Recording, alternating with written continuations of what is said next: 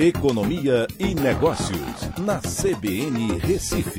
Oferecimento Cicred Recife e Seguros Unimed. Soluções em seguros e previdência complementar. Olá, amigos, tudo bem? No podcast de hoje eu vou falar sobre. Pois é, esse acordo é muito importante. O Brasil e mais de 100 países assinaram esse acordo lá na COP26 para acabar com o desmatamento até 2030. Essa iniciativa vai ter um fundo de 20 bilhões de dólares com recursos públicos e privados para proteger e restaurar florestas em todo o mundo. Esse acordo é importante, mas a gente precisa entender também se ele vai ser cumprido né, pelos países que aderiram. O acordo não é inédito. Em 2014, o mesmo tipo de acordo foi assinado em Nova York, tendo também 2030 como meta. Mas na ocasião, China, Rússia e Brasil, né, veja, estou falando de 2014, não assinaram.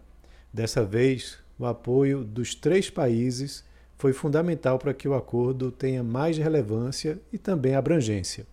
Os recursos do fundo serão usados para os países combaterem eventos climáticos como incêndios e também para restaurar eh, as florestas.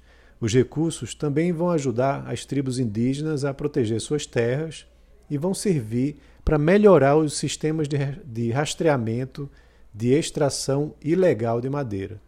Do total, interessante isso, que não são somente recursos públicos. 12,8 bilhões virão de recursos públicos de 12 países, sendo alocados entre 2021 e 2025, e o setor privado vai contribuir com 7,2 bilhões, onde 2 bilhões serão repassados pelo Bezos Earth Fund, do Jeff Bezos, que é o fundador da Amazon, e outras 30 empresas também irão contribuir.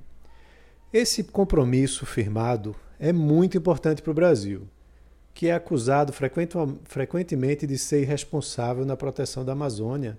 Ter seu nome nesse acordo com uma abrangência significativa de países que passam pelos mesmos tipos de problemas, ajuda o Brasil, com certeza, a melhorar sua reputação. Para o Brasil, quanto mais países assinarem esses tipos de compromissos, melhor.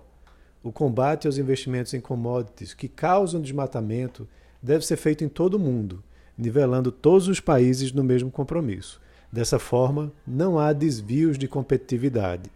Com isso, o agronegócio brasileiro, que tem compromisso com a responsabilidade ambiental, terá mais segurança para acesso aos mercados, comprovado pelo acordo que está sendo assinado.